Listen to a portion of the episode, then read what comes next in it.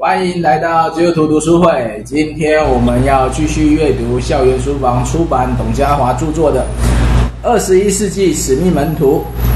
然后我们这本书会分为四次，每次阅读三章。今天的进度是第四章到第六章。然后我们就欢迎大家一起讨论时代的挑战、跨文化和多元社会。然后我们读书会的目的是为了交流。不同的观点，所以可以认同作者，也可以不认同作者，可以表达各种的想法都可以，欢迎提出来一起讨论。好，时间就交给提摩太，先摘要第四章的部分。好，哦，好，那我们先直接来看第四章。第四章的章名啊，他就写了叫做《时代的挑战》。然后他用三个，他用三个焦点来来来划分这时代的挑战。然后一个叫跨代、跨界跟跨文化。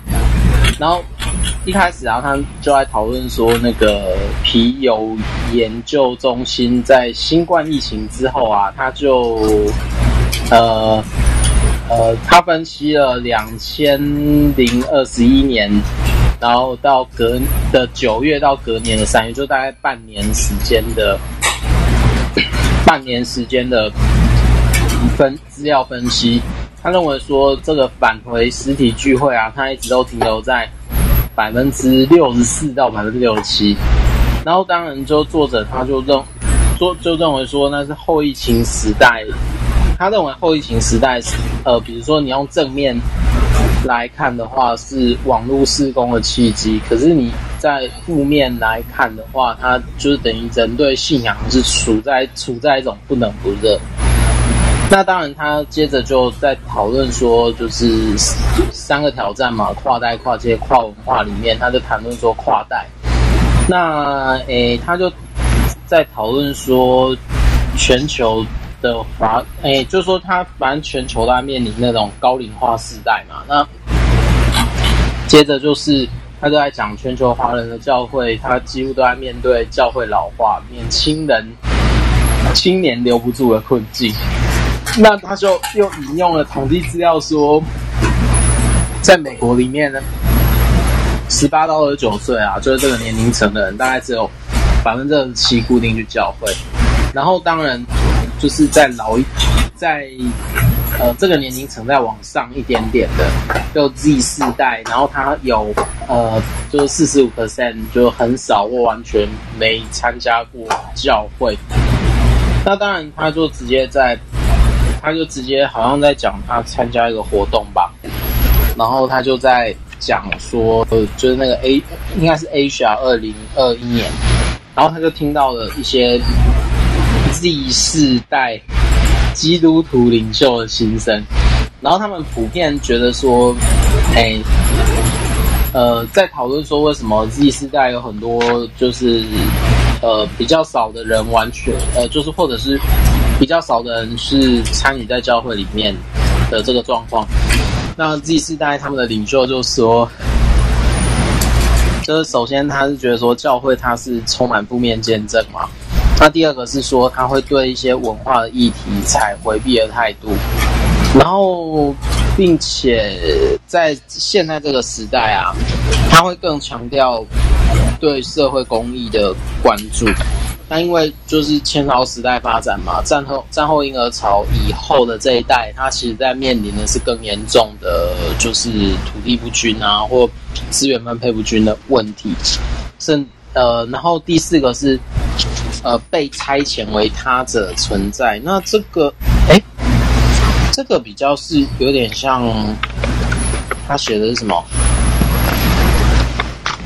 好，就是说教会如何不再只关注吸引人来，而是到有需要的人那里去，就是教会它的方向可能要改变这样。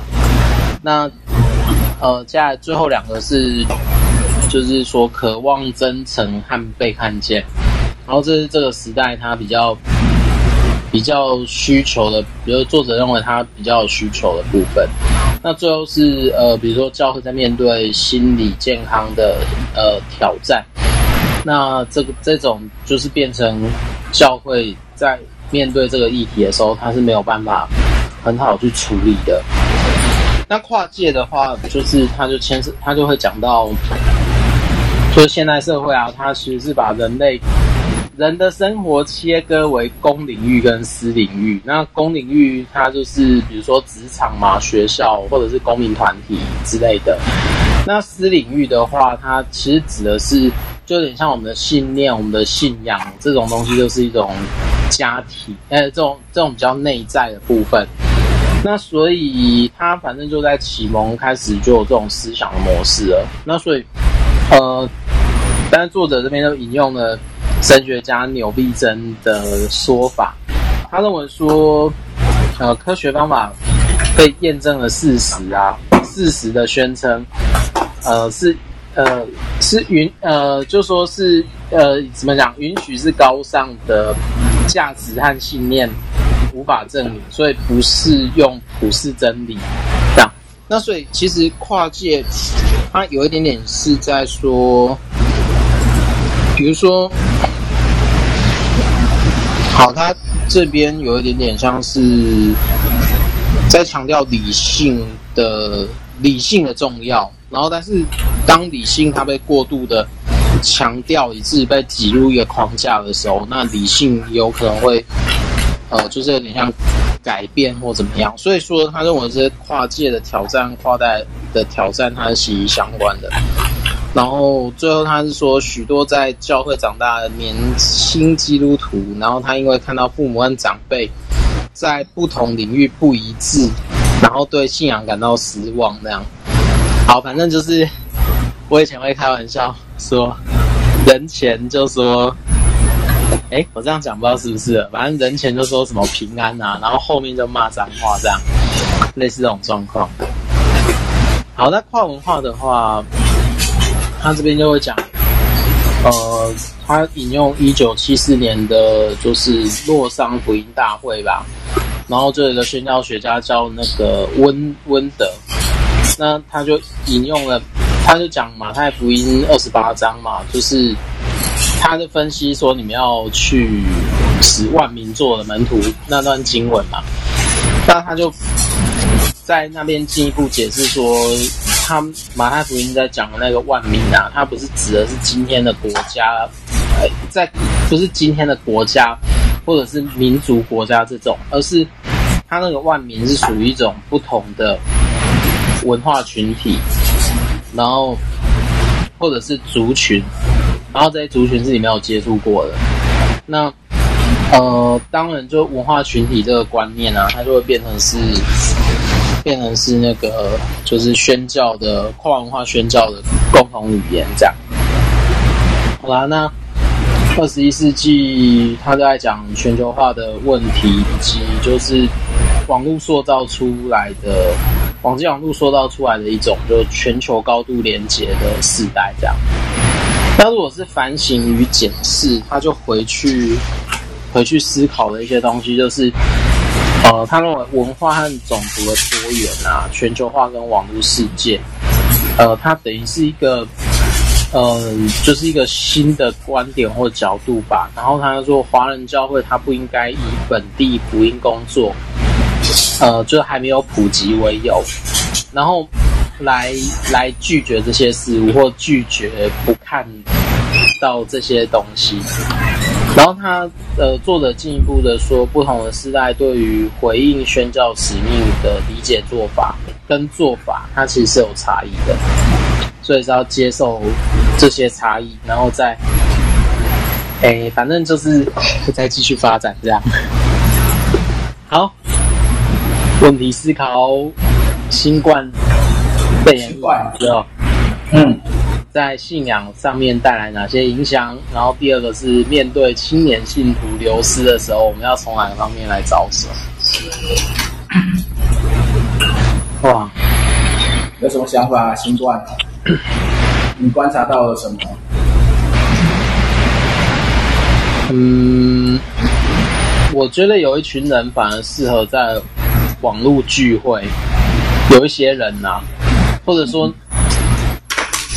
呃，教会要重新面对的，不是说聚会人数减少问题，而是说，呃，透过疫情所呈现出来，之说疫情过完，呃，或者说疫情之后，他其实在面临的是，他其实在检视那个教会的那个平常的那个关系是怎么样。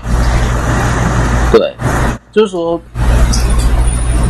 现在这呃，因为我现在在之后在想的那个问题是，当呃，就是说，呃，我们有实体关系的，就在教会里面会愿意实际出现在会堂里面的人，他究竟跟这个教会是有什么样的连结，以至于说他不管怎么样，他都一定要在这个会堂里面。那如果说以当代最容易理解的，就是大概就是同侪关系啊，因为如果同侪关系不稳固的话，其实，在碰到这种就是疫情的，或者说其他的理由，那我觉得教会应该利用，应该用这次的机会去好好检视他们平常跟。这些就是不管他是基督徒啊，或者说是不是基督徒的人，他们愿意来会堂的时候，那我们应该怎么跟他们建立一种就是更更息息相关的那个关系？对，好，就这样。好，所以我在想啊，到底教会的功能是什么？因为在疫情之后，你看，呃，人数不就是统计大概出席了大概六成多嘛，就是说掉了三成的人不能再进教会了嘛。然后不进教会的原因，一个是对信仰冷淡，一个是可能就停留在线上崇拜，就不想再回到实体了。嗯。但真正的问题是，实体教会存在的意义是什么？这一点，我觉得应该大家先想清楚，为什么要实体教会？我觉得有我，我我自己在看，我自己在看那个教会啦，就是说我我有另外一种想法是，我觉得实体教会它其实是一个已经已经存在的空间，只是这个空间它。它怎么样跟我想的东西是这个空间，它怎么样跟他周围的人产生关联？那那那那我的那我就我我就想说，它其实不只是限定在有信仰的基督徒，它其实也包含呃没有信仰的人，他怎么样舒服能怎么样能舒服的去看待这个空间，或者说这个空间的使用价值到底有到哪里？如果说你针对教堂来讲，确实是这样。对，但是你要只要应应该说，我们要思考呃教会跟在地人的关系的时候，应该思考这个建筑物跟这个地方它的关系是什么。就比如说从过去的关系可能是敌对的，可是到当代它有可能是容许，可是怎么样进一步它被接纳为是这个地方的一部分，然后甚至它接纳这个空间以后，同时也。同时也接受里面的人，这个才是我觉得我我另外一种对福音的一种想法。早期堂会可能是这样，但是自从大型堂会出现以后，或者说现在交通方便，堂会来的人都不再只是地缘地缘上来的，可能都是千里迢迢而来嘛。就像我们在做教会统计的时候，台北市人口相当多，但是实际上。多数可能是来自桃园、新竹、基隆，嗯，并不是说台北市人口就这么多，而是外来群众太多。你现在随便问，我认识的不少人就都是从新北市到台北聚会啊，嗯，所以堂会的存在在地缘上，现在思考点相对是弱的，但有一些教会开始走长者工作。可能会有一点点关系吧。嗯，就做在地的那个社区关怀据点的时候，只要你是不带着，因也不是不带着宗教目的，而是说你那个宗教目的是可以被他们接受的时候，那有的是变政府的那个、啊、服务据点了、啊。嗯，政府服务据点规定就是不能带宗教目的。对，所以这这个这就这就更考验那个在地牧者的那个变动变动性。但我觉得这就是要去看嘛，到底大家要继续走向那种大型教会跟地缘关系薄弱，还是要走到那种中小型？你的会友实际上就来自地区。因为你会发现，大型教会很在台湾很少会有做所谓的啊、呃、社区外展。嗯，因为我看海外很多教会，那个每年至少会办几次吧。例如说，二手商品交易啊，就是把家里自己的东西拖出来交换的也有，就是跳蚤市场嘛。然后每年每年也会安排时间去扫街嘛，然后去做社区独居老人的清洁工作。现在海海外比较多，在在这种大型教会相对其实看到的是少，因为台湾都连机构在做这件事啊。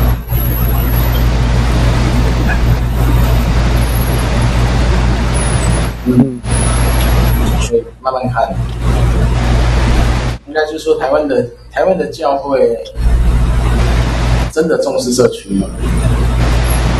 我我看多数是没有啦，应该是说。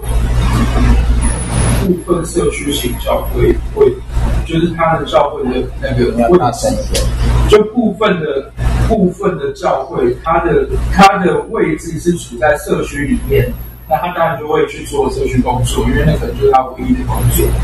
而你说一般的都市型教会，你要他深入到社区里面，机会很渺茫的。其实也牵扯到一件事啊，现在的新型系的集合住宅根本不允许外人进来吧？嗯，对啊，你没有，你每一个进出都管制森严，你要怎么去跟这些社区有关系？我觉得是牵扯到整个社会变迁之后，教会要如何去重新找到一个它在社区的价值是什么？因为变成说教会教会的存在不是不太像以前一样可以主动去发单张串门，反而是如何让这些人愿意走进教会，反而是一个。现代社会需要思考的，嗯，现在堂会啊，好，下一题，好，第二章，下一题啊，下一题，下一题，下一题，面对青年信徒流失的问题，该从哪方面着手呢？我觉得它里面的数字用国外，这点我是可以接受，国外信徒流失，因为国外不是青年流失而已，是整个群体在往下滑。嗯，但在台湾，我我到现在没办法确定说是不是青年流失，因为台湾毕竟人口少了一半，然后基督徒比例本来就低。嗯，那到底有流失吗？还是因为出生率太低？这也是有可能啊。所以对对台湾的青年流失政策，我目前没什么太大想法。我不觉得台湾所有年轻人都喜欢那种灯光效应。因为有人就觉得烦躁，他要的实际上是一种仪式感，不然不会那么多人现在会去选择打坐啊、做进场、坐禅啊，或是一些另外一的音乐、自然疗法、自然释放这一种人。对，对啊，所以我不觉得一定要这种吵杂才适合年轻人。有可能年轻人平常已经太吵，他需要的形式是一种神圣感。嗯，那反而有一些这种静默型的教育，哇，年轻人并没有减少啊，还变多。对，这个还蛮好玩的。因为我不确定现在年轻人是不是都喜欢这样。像如果我们年轻的话，我们那时候已经都跑迪斯科了。嗯，但是我不觉得现在年轻人会去跑这些地方。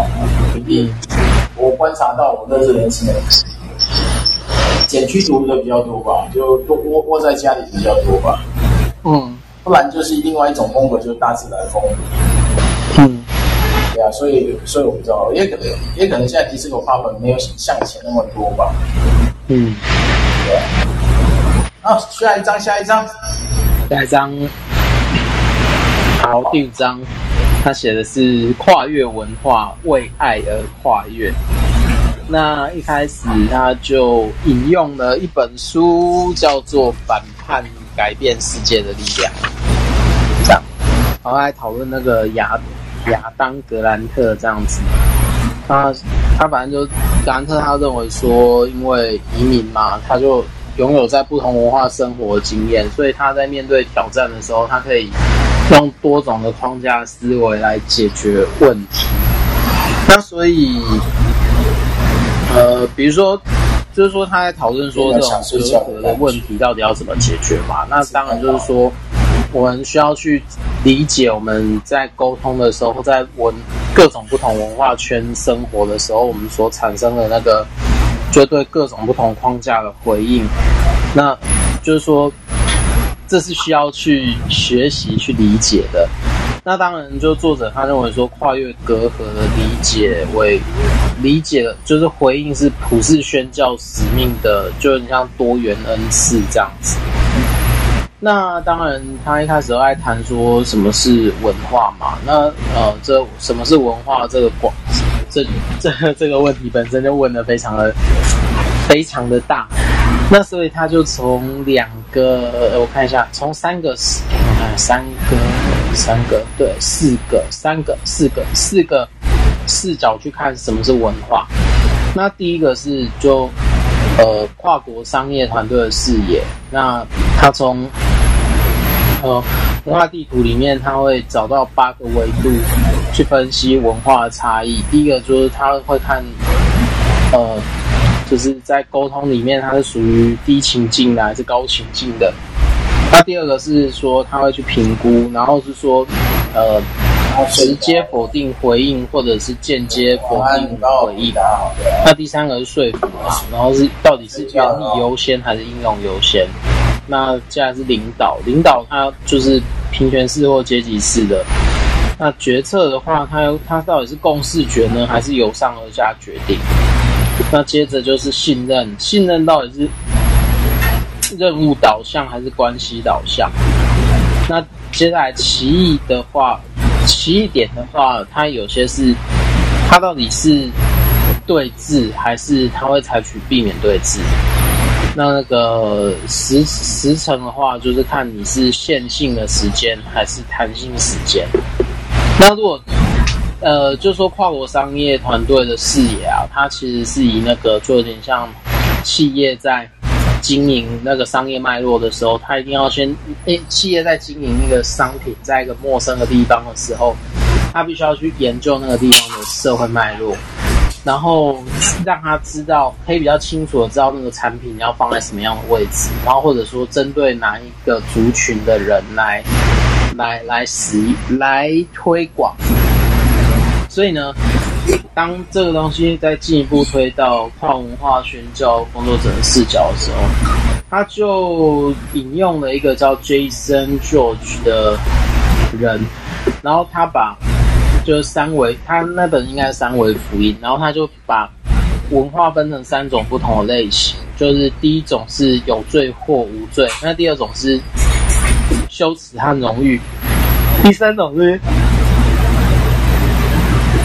惧怕和能力，所以呢，呃，三维福音他这本书，他其实在讨论说，呃，比如说福音怎么样去突破某一个文化里面它的那个罪疚的，它的罪疚感到底是怎么来的？然后第二个是说它的羞耻感，它到底做什么事情会经历羞耻？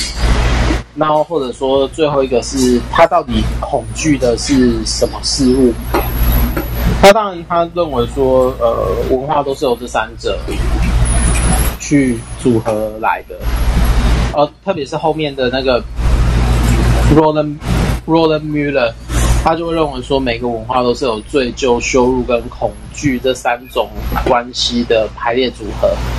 那接着他就中间引着去讨论说，有一个叫“打开闭锁的福音之门”。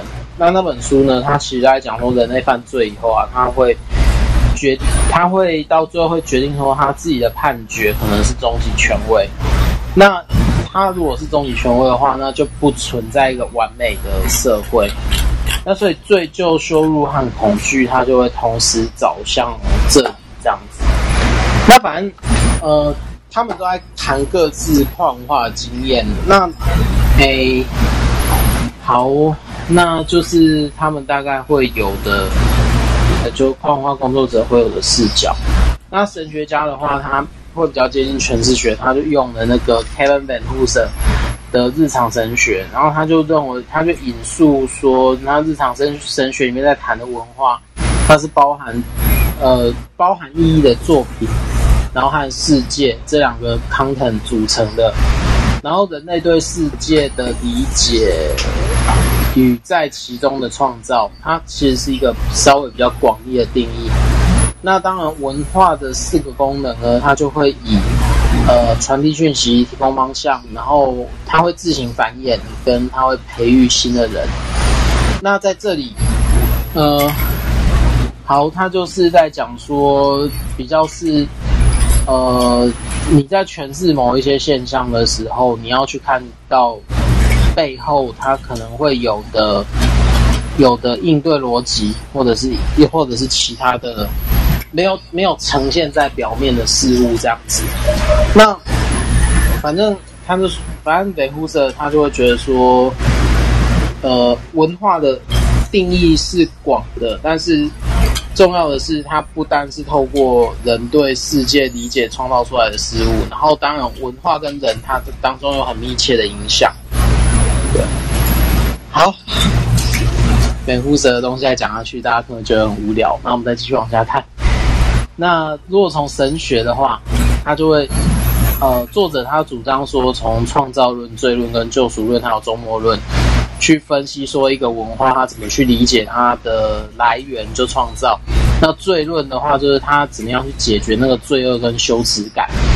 那第三个救赎论呢，是是就是说他可能可以理解说这个文化要怎么样去除去它的除去它的罪恶。就他的罪恶怎么样在，在在场合，在公众的吗？私下的吗？还是有祭司去处理这件事情？好，那最后就是周末，周末就是说，他可能在指的是说，当这个这个时间点在接近结束的时候，那会有什么样的东西会会会是可以讨论的主题？这样。那 接下来就是哦，在反正在谈跨文化宣教。那跨文化宣教，就是作者也会认为说有三三个理由，就一个上帝的心意啊，门徒的更新啊，跟对邻舍的关爱。那这个不止在跨文化宣教，而是说他几乎大部分的基督，应该说基督徒的德性，应该就是要往这个方向去的。那诶，好，那上帝的心意这边，然后怎么去探究呢？他这边有 Daryl Daryl Go 那个 Gooder。他就会认为是，呃，比如说教会，他被呼召在不同的文化里面见证福音，并且呢，这个教会可以这么做，它是因为，呃，就是所有的权柄啊，就是如果依经文来讲的话，就所有权柄都已经赐给耶稣了。所以，好，那接下来就是门徒的更新。那在这个架构底下呢，那个那个 Goder 那个什么？Gooder 他就认为说，每一个文化都能成为福音见证的媒介，然后每个文化它都应该有点像是去污名化，然后呃，并且不应该把不熟悉的文化直接认为是敌基督的文化。好，哦，诶，好，他接着就提到一本书，就是用东方人的角度去读罗马书，那。这边我就很简短，把它四点嘛，把它四个就评估的点整理起来。就是首先他会提到说，你不要去估，或者是低估那个文化记号在在这个场域当中的作用能力。然后我们在做这件事情的时候，要尝试着了解记号背后的意义、故事跟世界观。那第二就是说，就要提醒人们。然后在文化背后，它会有一个核心价值。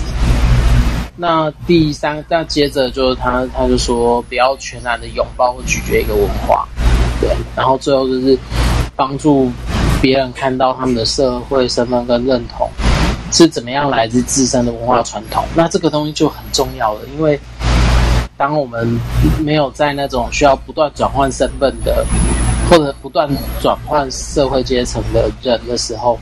那往往就不太会去意识到这些，就是他可能需要做一些转换的人，然后可是他的转换是没有身份的。好，保罗四点重要提醒，他就认为说，呃，就那个 Jack Wood，Jack Wood 他就觉得说，呃，对，就是说你要时时去提醒，就除了标低估文化的记号之外，也要提醒人文化背后的核心信念是什么。那接着就是不要全然认同，也不要全然拒绝，然后并且最后一个很重要，要帮助别人看到他们自己的身份、社会身份跟认同。好，那，诶，这一章哦，我就是他在讲对邻舍的关爱，其实是基督徒一个蛮好的见证，因为。呃，他就举了一个故事嘛，那个亚伯拉罕、以撒跟雅各，他他们的身份就是移民，然后甚至到了约瑟的话，他可能是被移民，然后跟被放弃，然后跟被下在监里这样。那当然就是他这个举动就是有，反正就是移民就对了。那当然以呃以色列人他如果出埃及，他是属于一种移民。那当然，以色列被掳到巴比伦的话，也是一种移民。那所以，呃，他同样都是要实践爱邻舍的行动。对，就是说，特别在异地，他建立一个信仰团体的时候，对，这个就很重要。那看一下，最后是出于爱的文化跨文化宣教，就是说，他指的是跨文化宣教怎么样去学习在。呃，过程中彼此舍己跟接纳，然后就建立真正的友谊跟伙伴关系，这样。好啦，那最后的问题，我们要如何离开熟悉的文化环境，愿意去接触和了解不同的文化世界？好。啊，总是要先离开吧，没离开，永远都在同文化圈呢。对啊，我觉得现在人好像。要要，也不是说现在，现在教会内要他们对外面的东西有兴趣，我都觉得好难。嗯，比较像一本天命行事，然后主动主动愿意去接触外部的比例，没有想象中高。大家好像都是来教会，希望祈求一个呃安歇的地区，然后先讲到，然后散会回家。嗯。因为我觉得这个这个时代蛮蛮特别的是那个不是什么教会的一个哎，好像教会的什么东西比较少，对，什么东西比较少？哎，等一下，我有点恍神。好吧，先跳过这这怕先跳过。哦，不要乱晃神嘛。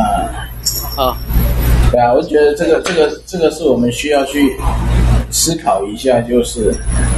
如何对其他文化感兴趣？我觉得对吃哈应该是蛮不错的介入点嘛，对不对？因为我们吃的东西范围那么广，为什么不会想去多演习，多去接受这个吃的背景背后的文化是什么？或者说，我们就先不要谈那种种族的跨文化，先不谈种族，我们就谈呃栖身领域的跨文化，比如说有些是在次文化世界的人。嗯二次元，或是同人志，或是或是什么，好多好多想不起来的词，什么 BL 啊，或者是什么有的没的啊。对啊，我觉得对这些会不会有兴趣？如何开启一个人愿意去接触不同文化的兴趣？这这是我自己还没找到的答案，但我觉得需要去。去理解这件事，不然不然谈跨文化哦，讲到那种跨国家、跨种族都很难，因为没有性质，这个都太远了，没有性质嘛。你连自身的，我觉得对我来讲，连自身的，例如说，你教会邻居发生的什么事，或者是教会公园群体啊，先不要讲对面的庙在做什么，对啊，你也要知道一下。对啊，我觉得要要跨跨出这一步都好难。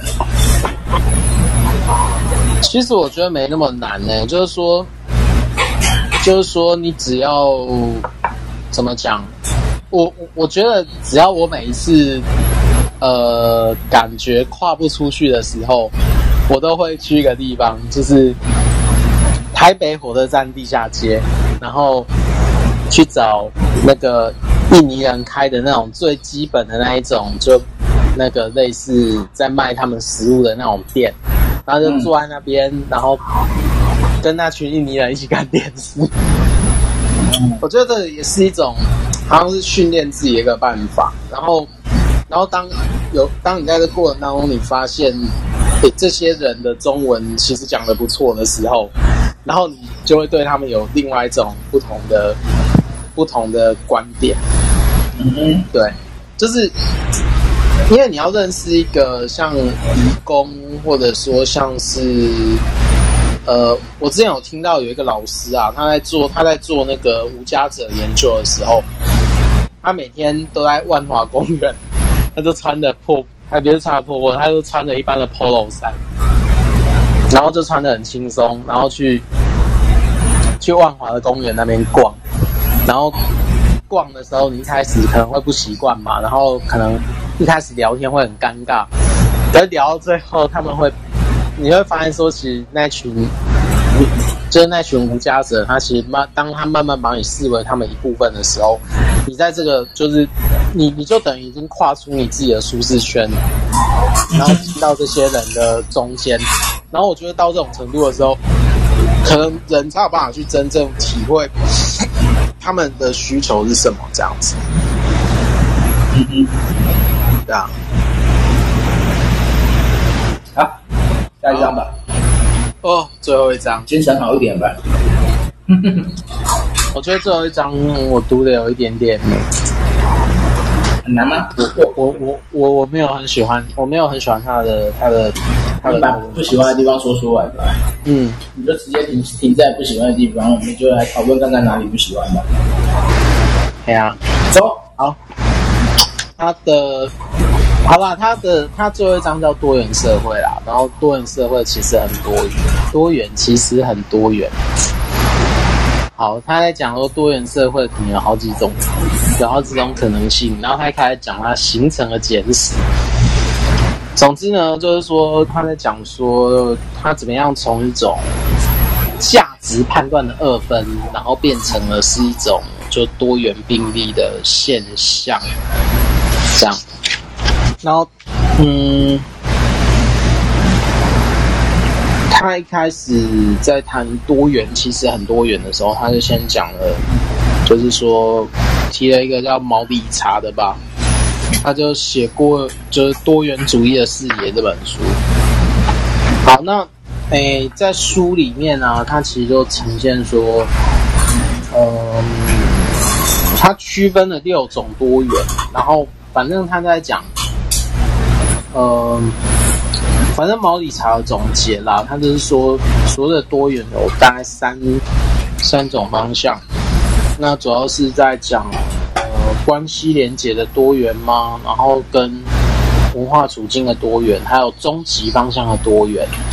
那总归一句，他做这些多元主义的研究的时候，他其实主要是要说，呃，众多意识形态或宗教里面，比如说。哪一种信仰的，或者是哪一种大叙事，更能让关系、文化和终极面向多元的社会的人并存，然后并朝着共善迈进？我觉得这是他他想要做的一些核心议题。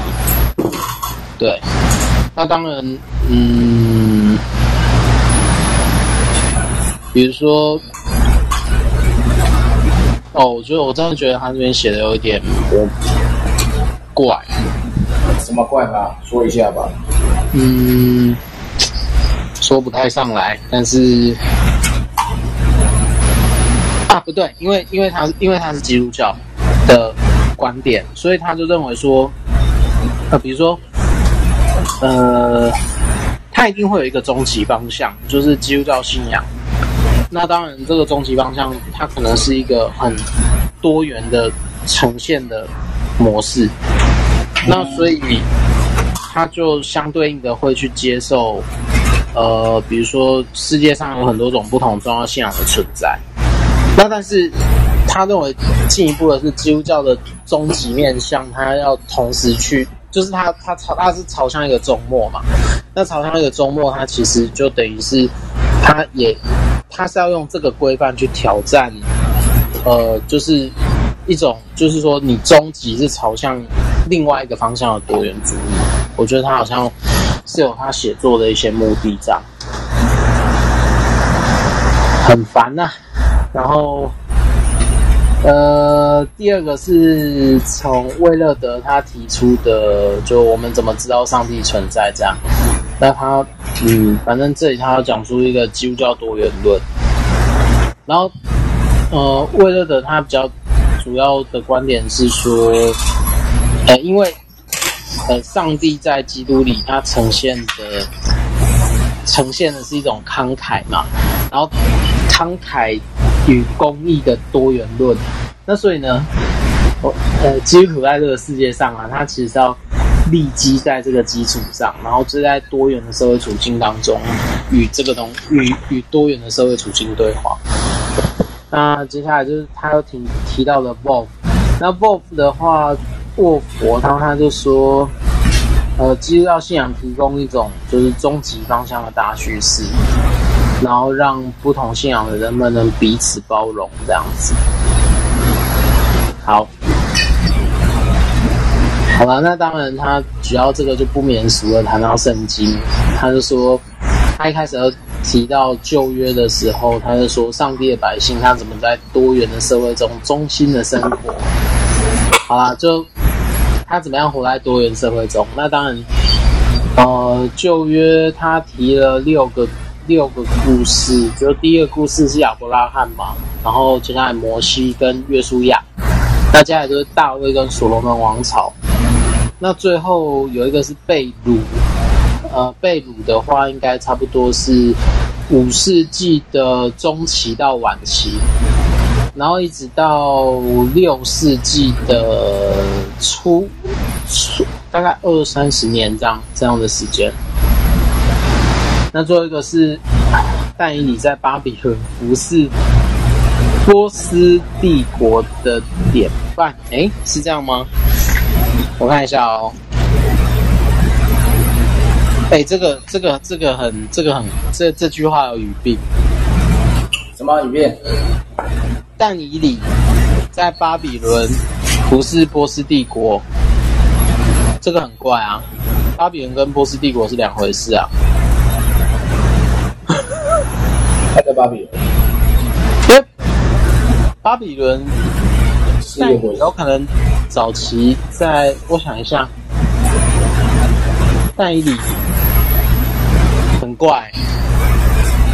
嗯，我觉得，我觉得这句话充满了语病。但以理巴比伦，我是那是三个不同的，没有，那是两个不同的体制，哎。对。对啊。尼布甲尼撒是巴比伦王。尼布甲尼撒是巴比伦。然后大流士是波斯，然后他圣经通常会翻成大力乌啦。对，所以是。所以其实他应该讲的是但以理服侍巴比伦人跟服侍波斯帝国，他是一个典范。他应该这样讲才对，对。应该是两个时代吧。他不能说在巴比伦服侍波斯帝国，这个会有。对，他是两个帝国。对啊，两个时代啊。哦，烦哦！这本书怎么会这样子，会写成这个样子？好啦，这这边这期有很多吐槽点呐。那当然，呃，我觉得啦，我觉得作者他其实是可以大方的承认，他在看待这些经文的时候，呃，比如说他看待亚伯拉罕、摩西，或者是约书亚、大卫、所罗门，或者是被掳时代的以斯拉、尼西米，或者是但以理。我觉得他，他可以，他大可以大方承认，他用了，他用了一些基督教的神学神学诠释在里面。呃，对啊，就是我觉得基督教色彩很重啊。但是如果用圣经的话，用用用圣经的观点来看的话，比如说有些人走的是那种那种圣经的。诶，我想一下，高等批判吧，历史批判吧。好的，如果你以历史批判法来看的话，就是，呃，所谓这些人啊，亚伯拉罕、摩西、约书亚、或大卫、所罗门，还有但以，你讲的这些人的的怎么讲？这些人他所处的社会情况，跟就是说他实际的社会情况啊，就是经过经过历史或其他文献呈现出来的东西，跟圣经要你看到他那时候所处的社会情况，这个这是这是两回这是两回事，绝对不能混为一谈。因为混为一谈的时候，你就会出现说，呃，是应该这样讲啦，就就就顺着那个，就顺着作者来讲的，就是那种，呃，后现代的所谓对于意识形态的重视，或对于思想的重视，这个这个这个角度来看好了。那，诶，圣经要呈现的是一种，可能是一种理想的状况，但是现实上。但以理真的是这样吗？或现实上亚伯拉罕真的是这样吗？那我我觉得，我觉得这个的话就会会，呃，就是说他会，他用这他的故事这样用，会让他自己把自己绑死。嗯，对，因为我们都知道说，圣经里面呈现的是一个理想，或者是一个特定的故事，可是这个特定的故事，它是。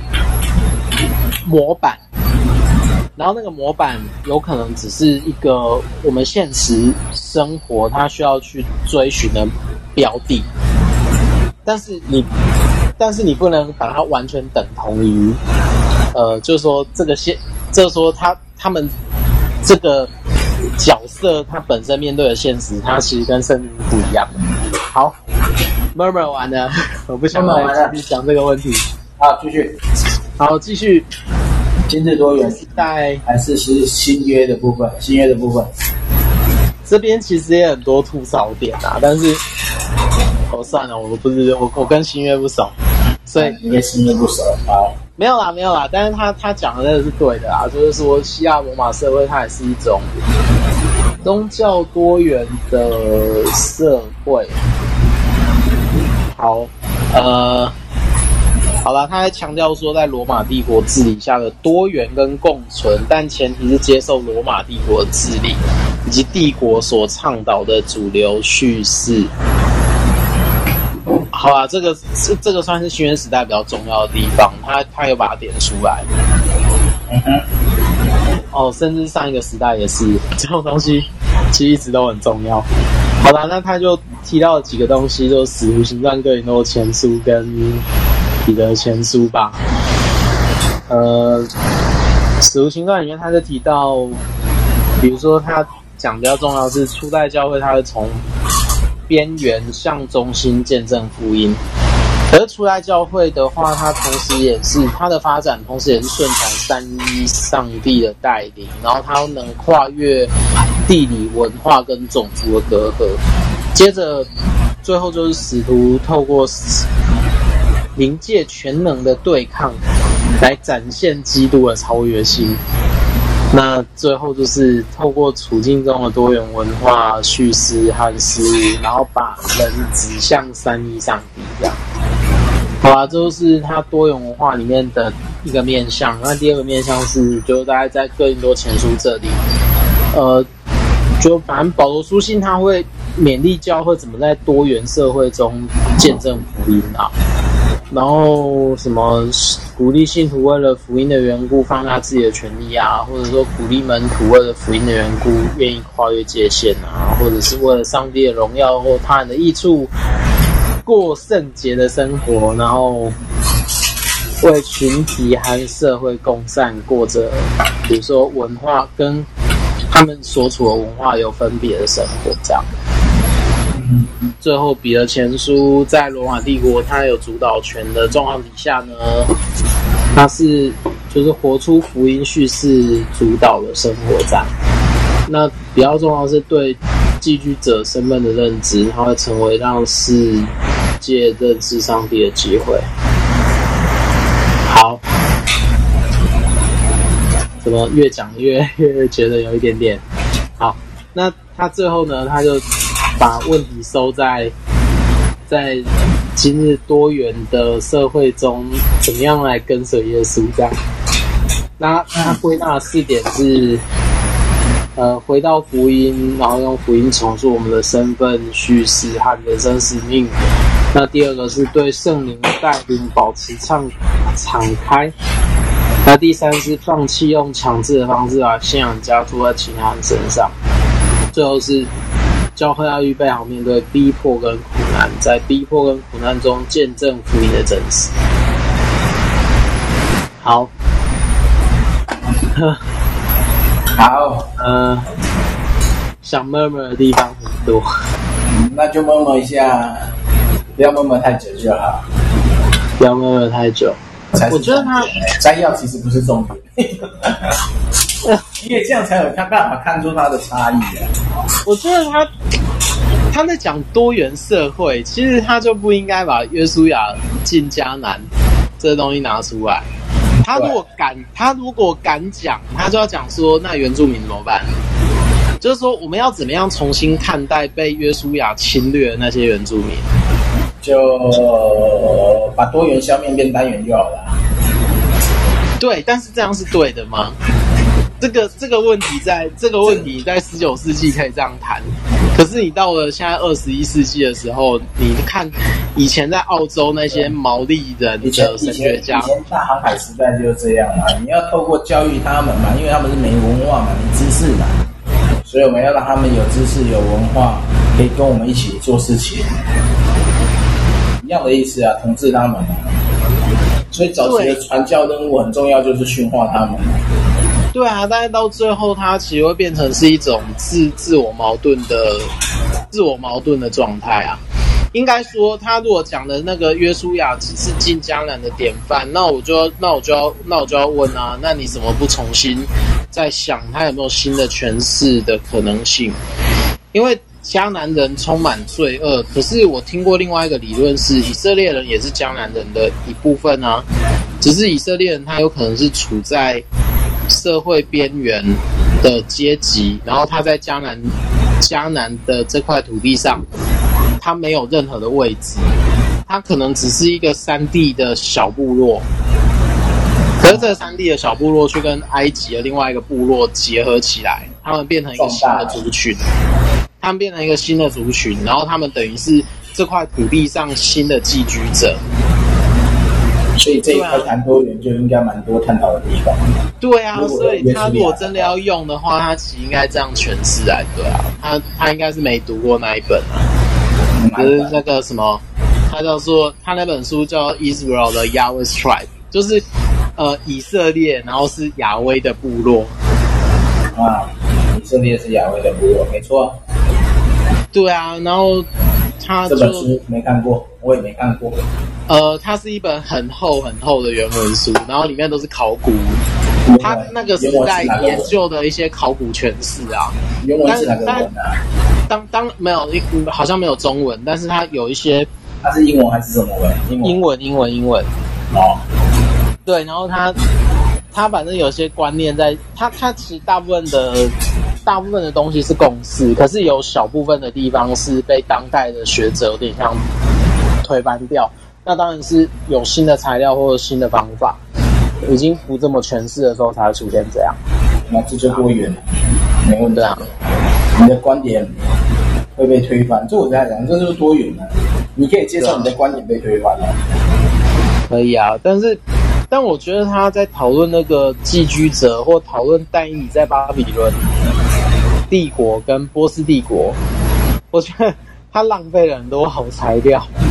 嗯，对啊，因为但以理就，那我们可以用以斯帖。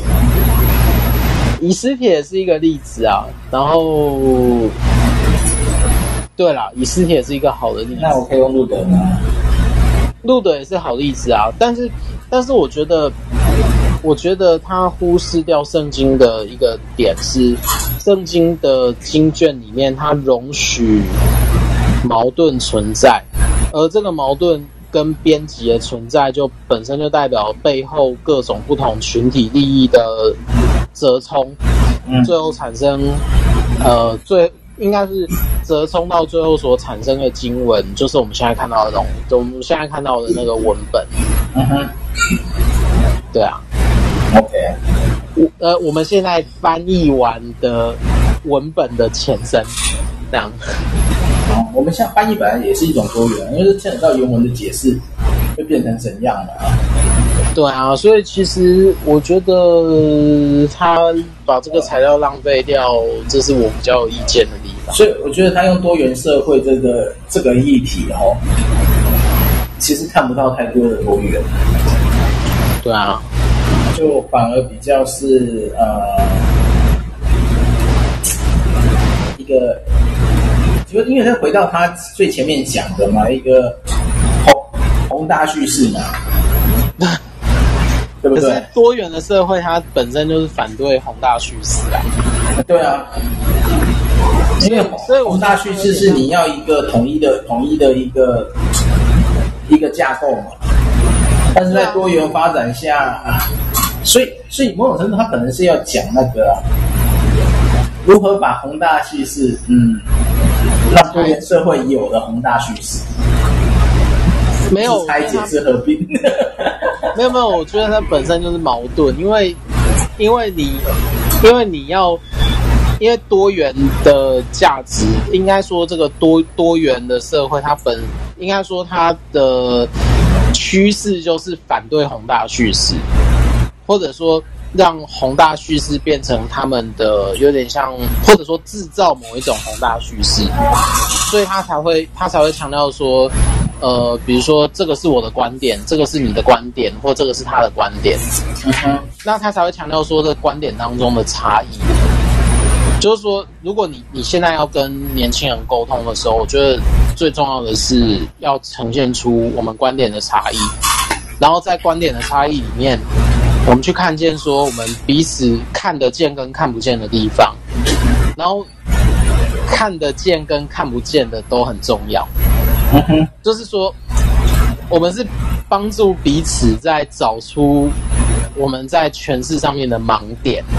就比如说，在教会里面针对某一个事件，或在教会里面针对某一个经文，或在教会里面针对某一个神学观点或社会观点，我觉得这个才是才是，因我我我我不知道我该不该批评他完全不懂后现代，但是。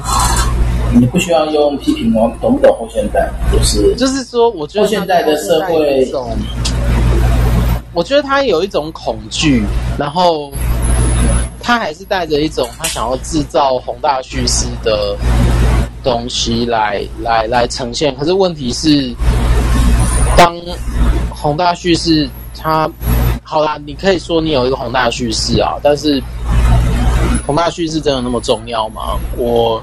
持保留态度，我反而，我反而会想那个啊，为什么宏大叙事重要？就牵扯到基督信仰时一直都要强调这是一个律啊，嗯，一个世界，一个可以改变世界、影响世界的一个律。可是你不要忘记哦，就是。应该说作，应该我要跟作者讲，就是作，就跟他说，你不要忘记，就是说，如果你想要用宏大叙事来呈现说这是一个改变世界律的话，那你就忘记了一件事情，就是初代的早期的基督徒，他们所处的社，他他们所处的团体是怎样的多元？有犹太基督徒，然后有有，比如说，呃。不同派别的希腊基督徒，然后这些不同的基督徒都散居在，比如说城邦里面各个不同的家庭教会。那只是说很神奇的是，这些不同的团体，他们可以在，他们当然彼此中间观点是有会有很多不一样，但是他们在面对一些外在压力的时候。比如说，呃，好帝国想要追查、追气，或做一些对他们做一些施压的时候，他们其实是会变成一个一个一个团体的，他们都会变成一体。所以其实，其实我觉得他他好像在反对他一开始讲的，就是那个从边缘到。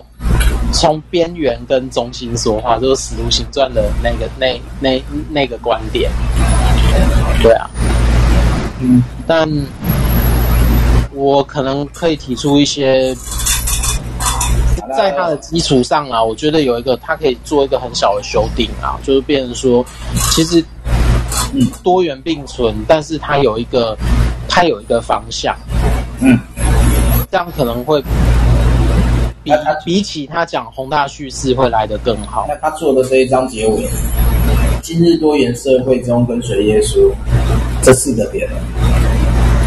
回到福音，你你他第他一个点，第一个点就是宏大叙事啊，嗯，不是吗？以福音重塑我们的身份叙事和人生使命，就是他要的宏大叙事嘛？但是这样回到宏大叙事，有办法对多元社会沟通吗？哎、欸，其实如果。你看哦，就是说，你看像圣经学老师啊，就马上会说，你的福音是马太、马可、路加还是约翰？啊、哦，多马，谢谢。对啊，他是好几个不同的观点，但是他有点像马赛克一样去拼出各个不同的面相，而这每一个面相都很重要。OK，所以那个对我来讲，他讲的第一点，我就会是一个问号，因为回到福音，福音的本质 OK，或是福音代表了哪些，或者是什么，这我们经常需需要需要被重塑是没问题啊。嗯，但是这个重塑是让我们能更参与多元社会，还是让我们更远离多元社会？这是我的问题。对啊，当然，实际上是要让我们更参与在多元社会里面啊，而不是说远离啊。那反而就是说，那这个福音对这个多元社会，他们的答案是什么？或者说，他们怎么去看待这个福音？哎，反过来讲啊，变成说是他们如何认同、认认为这个福音可能是对他们有帮助，也可能对他们没有帮助，也有可能是所谓基督徒的妄想症。嗯，这都是多元社会。就让我们认清在不同人的眼界的福音长怎样，我觉得这会比较像多元社会，但他是要回到跟随耶稣嘛，所以我们就回到一个那个他的第二点嘛。当一切都无解的时候，我们就靠圣灵带领吧。对啊，这点我基本上我是同意他啦。对啊，对啊，因为你就是要在这个过程当中，你去保持一个对。呃，对人跟对圣灵是开放的态度啊。那到他的第三点呢？放弃用强制的方法把信仰加注在其他人身上。他这个也还还可以接受啊。嗯，对，但是什么叫强制？我觉得他这边要改的话，应该说。应该要回到一种见证的态度来取代灌输式的信仰。嗯，因为因为你见证，应该是见，嗯，好，要讲见证。我们目前流行的各种我那个培植系统嘛，或是福音布道方式嘛，嗯，这个方法其实都比较像是强制性。灌输，灌输，对，而不是说他被一个吸引，反而是用一种比较法去处理掉。嗯，不然就是说，那讲到最后就是说，那如果真的有一个神，你就试试看嘛，反正信了也不会有什么损失嘛，对不对？嗯，有时候就会用这种比较比较心态的形容去处理的。嗯，然后他最后最后最后一点是什么？哎，你刚刚要讲什么？这一点是教会要预备好面对逼迫跟苦难，然后在逼迫苦难中见见证福音的真实。嗯嗯，我觉得他讲的东西有点太大，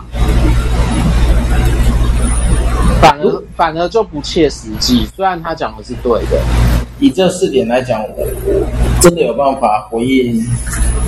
今日社会跟随耶稣吗，这是这是我自己在读的问题啊，没有办法。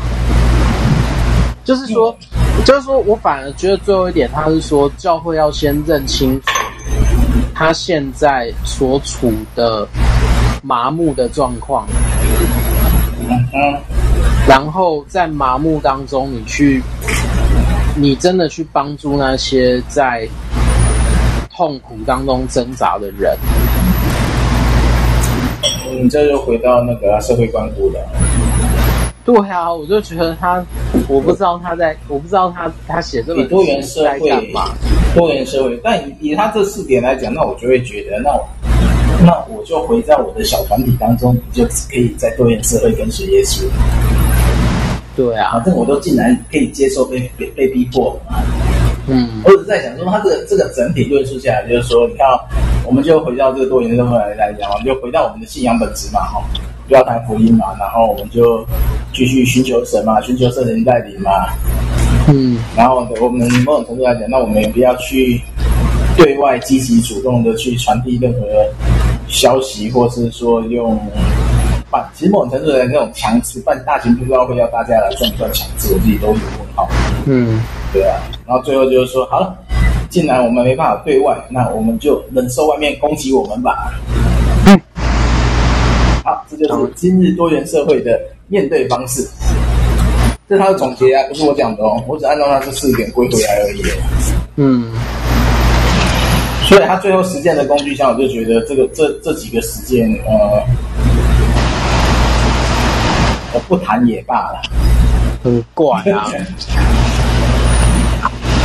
不是，我觉得超级怪。对啊，这个不谈也罢，因为这这几个这七点嘛，不管亚伯拉罕进迦南，或摩西带以色列出埃及，约书亚进迦南，大卫与所罗门王朝，被掳寄居，流亡在异乡，甚至在伊犁，不是，他、啊、这个写的就比较对，巴比伦波斯帝国。对啊，他前面没有校对到，我真的很混。这个斜线我就觉得 OK 的。好啦，大 B 来了，大 B 来做个做个伟大的结论吧。我我没有看的，没有办法做结论。我没人叫你看看不看？你听了我们这些这些讨论，你觉得你到底听到了什么鬼？我只有听后半段呢，就够了啊！干嘛要听全部？你因为刚刚讲到那个教会面对逼迫嘛，刚刚是不是这样讲？啊，对啊，今日多元社会啊。哦，这这个这个刚刚我认很认同那个。那个提摩太说的啊，我们当然都是在教导教会要面对现在的未来的这个逼迫，还有这个应该如何嘛，都知道嘛。不管是基督徒本身教会，但我觉得在刚刚提摩太讲的一个最正，最我一个就是我跟他一样呼应啊，在现实层面上，好像。不大容易发生这个事情，好像只是在理想上。我指的是面对逼迫的时候，真的那么认真面对逼迫吗？对啊，当然不会啊，生命重要，啊、生命诚可贵。对啊，而且而且现在是多元社会，这又是一个现实问题。那我我觉得一个最可能性就是，不管是强制性的，或者是这个逼迫的，我觉得会造成什么呢？如果说没有什么大问题是没事，反正他就有那么多教会，他会一直转嘛。那转完之后发现都是这样，他没地方转。他好一点的，应该说是比较好一点，比较厉害一点的自立门户。那没有能力的呢，就变成隐藏的基督徒了。嗯，那这这个这个就是我认为现实层面最可能发生的，因为。这个真的，每个人都有每个人的工作、家庭，他都要去面对。你说他真的因为教会就这样逼迫，然后大家一起同心合意的抵死不屈？我不知道哎，我觉得是是是有这个想法很好啦，也认同啊。但是实际上，我觉得能做到的可能性不高吧。我不知道哎，这样的想法我有时候觉得坚持到最后，感觉很像邪教哎。嗯，因为有对啊，有时候你坚持到最后，如果你与政府政策或是与社会价值是相反的时候，你你就是等着被被被当做是那个邪教团体收收拾啊，没错啊，对啊，感觉上就是这样啊。没有，到到底到底基督信仰面对这些多元该如何谈呢？他的想法都很对，我比较想说，或他书里面有没有写比较务实的做法？没有，没有，完全没有。他全部就是概概论性的重点的提完。那这个这个想法很对啊，谁都知道啊。但我我比较想知道，如何在多元社会里面，我们该怎么有智慧的做？那他已经讲了啊，你又能。你又不因本质啊，然后然后靠圣灵带领啊，对啊，我靠圣灵带领也说对，靠圣灵带领说如何如何能够有见证的靠圣灵带领，然后不要去逼迫别人啊，然后你要甘愿受逼迫啊，对啊，这他讲的啊，这就总结啊。这很笼统啊！我指的是这这不笼统，这不笼统。你把门关起来做个新约教会，你保证 OK？那那那那他怎么保护他自己的工作，保护他的家庭关系？他怎么保护他在教会里面的关系？啊，不是就跟你讲自己种菜，教会跟这个社会的关系？就跟你讲，你不要管这些，你就自己自立到一个山上开矿一个地，然后。然后在那边自己种菜，养活自己，互相照顾，甚至你像那个乖乖听话一样，盖个城堡，谁都不能进来。哦，那那那不是很奇怪吗？我们不是要走入社会？那照他是他的结论来讲，我觉得他最后的经济社会结论，我觉得他他会导入的就是这种风险啊。那那那怎么怎么进入世界？然后把文化传入世界，就他前一章在跨文化嘛，那我就觉得如果跨不出去，那就变成我们我们对立自己了。就没有跨啦，你就做自己啊。因为多元社会的核心是在于多方了解跟彼此对话嘛。但是如果没有这几点，我觉得教会应该也没办法面对多元社会，那就把自己封闭起来吧。愿圣灵带领我们，然后他来的一天。所以我刚刚听起来就是，哎、呃，我快变异端了。一个教育我们都知道了，但是但是却没有说他他怎么样务实的做，那就变成这个教导就很有意思了。进可攻，退可守。如果你做得很好，然后又得到很多人的认同称赞，那是就是前进哦。那如果你做的不好，他又说我只是讲这样的教导啊，要有智慧去做，不是这样啊。那他的话就是前后都进可攻退可守了，对啊，这就有点好像不负责任的，那变成说啊，是你自己领受的，跟我没有关系哦。对，没错。哦，对。好啦，我们我们我们有人上来，我们就问他一下，那个当今社会基督徒该怎么面对多元社会啊？温迪来讲一下吧。面对什么？多元社会。哎，他的标题叫什么？Hello 啊！今日多元社会中跟随耶稣，如何在今日社会、今日多元社会中跟随耶稣？我先给你一个提纲一下，就是那个作者给的意见是回到福音，然后对圣灵开开放，保持敞开，然后不要强制将信仰附加于他人身上，然后做好受逼迫的准备。嗯，这是作者给的四个建议。那你呢？你要如何给我们那个建议呢？我我有一本书，我还没有，就是真的读过。就是这本书，它叫做《The Daniel Dilemma》，它就是在讲 How to Stay Firm in 嗯 Nowadays Society 吧，就是如何成为现今的代引力吧。我觉得大概这个方向吧。是啊，好吧，等你看完再告诉我。那个是英文的，我在我在我的我，所以我说我不会看啊，所以你看完告诉我就好了。我的英文那么烂，我我觉得我都跨不出去这个文化，你知不知道？我已经很努力了，跨不出去。大概就是呃，我觉得就是就应该有一些是 bottom line，就有一些是我们基督徒会啊。呃就是坚持的原则，然后怎么样？就是在这个现今社会中有，我觉得是有这样子的原则之下，然后学习不同的人。好，原则是什么？就是，哎，这是一个好问题。哎，我觉得原则可能就是，哎，这边是是，我会不会得罪别人？没关系，我们从头到尾已经得罪很多人了，不差。我们不会告诉大家你在那个。什么什么四个字英文的地方聚会，我们绝对不会讲。哦，两个字啦。哦，对啊，拼成四个单字。你说华对华氏附近黄色的那一栋吗？你干嘛自己讲话？哇，好有希望啊！你这样太有希望哦！我不想，我有希望啊！我没办法保护你哦。好吧，你可以批了。失去，我们都没说哦。不要失去盼望嘛，对不对？对对对对。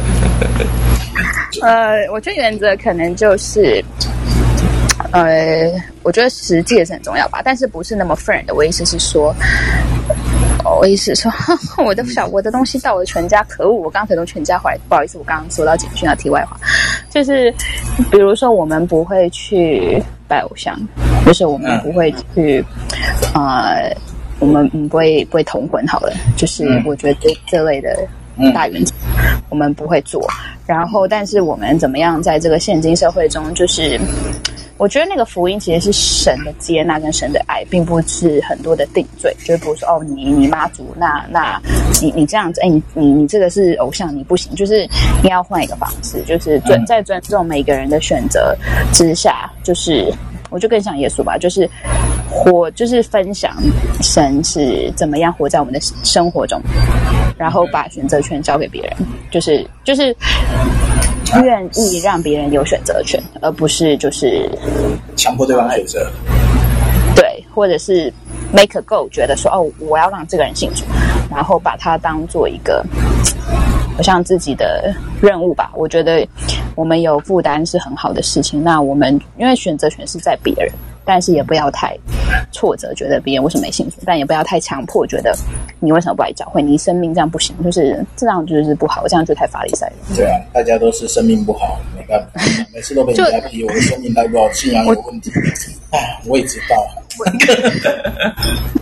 我觉得 stay firm 的同时，就是有原则的同时，不要太过于，不要太过于律法主义，就是。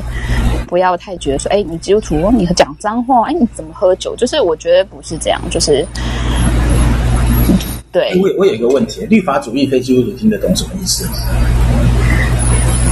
哎，我不，我这是个好问题，我我不知道哎，但我，不知道啊，我觉得，对啊，我觉得就不要太教条式，因为 我我教条式就大家都懂了，嗯，对，其实我认识很多人知道我是基督徒的，我说男生哦，男生百分之九十。七吧，嗯，你猜他们第一个问问题是什么？我觉得这么聪明的人，这么聪明，嗯，你一定知道，可以就不可以约婆吧？就他们说，不可以约，不可以约，嗯，可以约啊，嗯，好，嗯，就这样决定了，啊，可以约喝，不能约泼，这样，然后。是泼吧，对，是泼。然后反正他们就会问说：“哎，基督徒不是不能这样吗？”然后我就觉得大家普遍的第一个想法是要遵守遵守规则，说或是说啊，我们反同，反而不是说呃，就是啊。就是你怎么样感受到神的爱？你怎么知道神是不是真的？所以我觉得这个还蛮可惜的，其实。嗯，OK，蛮可惜。对啊，大家定借借既定形象的对基督徒就是这样的认知。好，那我们今天到这边了的哈，已经快快超时一点点了，那个就就改天改天下次下次再继续。我们下次进行的就是呃七八九三章，我们这本书快完了。那个假设出国的人。那个醒来没事做也可以来参加读书会啊！哎，不对，你下次还没出国，下下次再说。OK，好，就这样。嗯，好，那就今天到这边，谢谢大家。明天见。明天见。拜。拜拜。拜拜。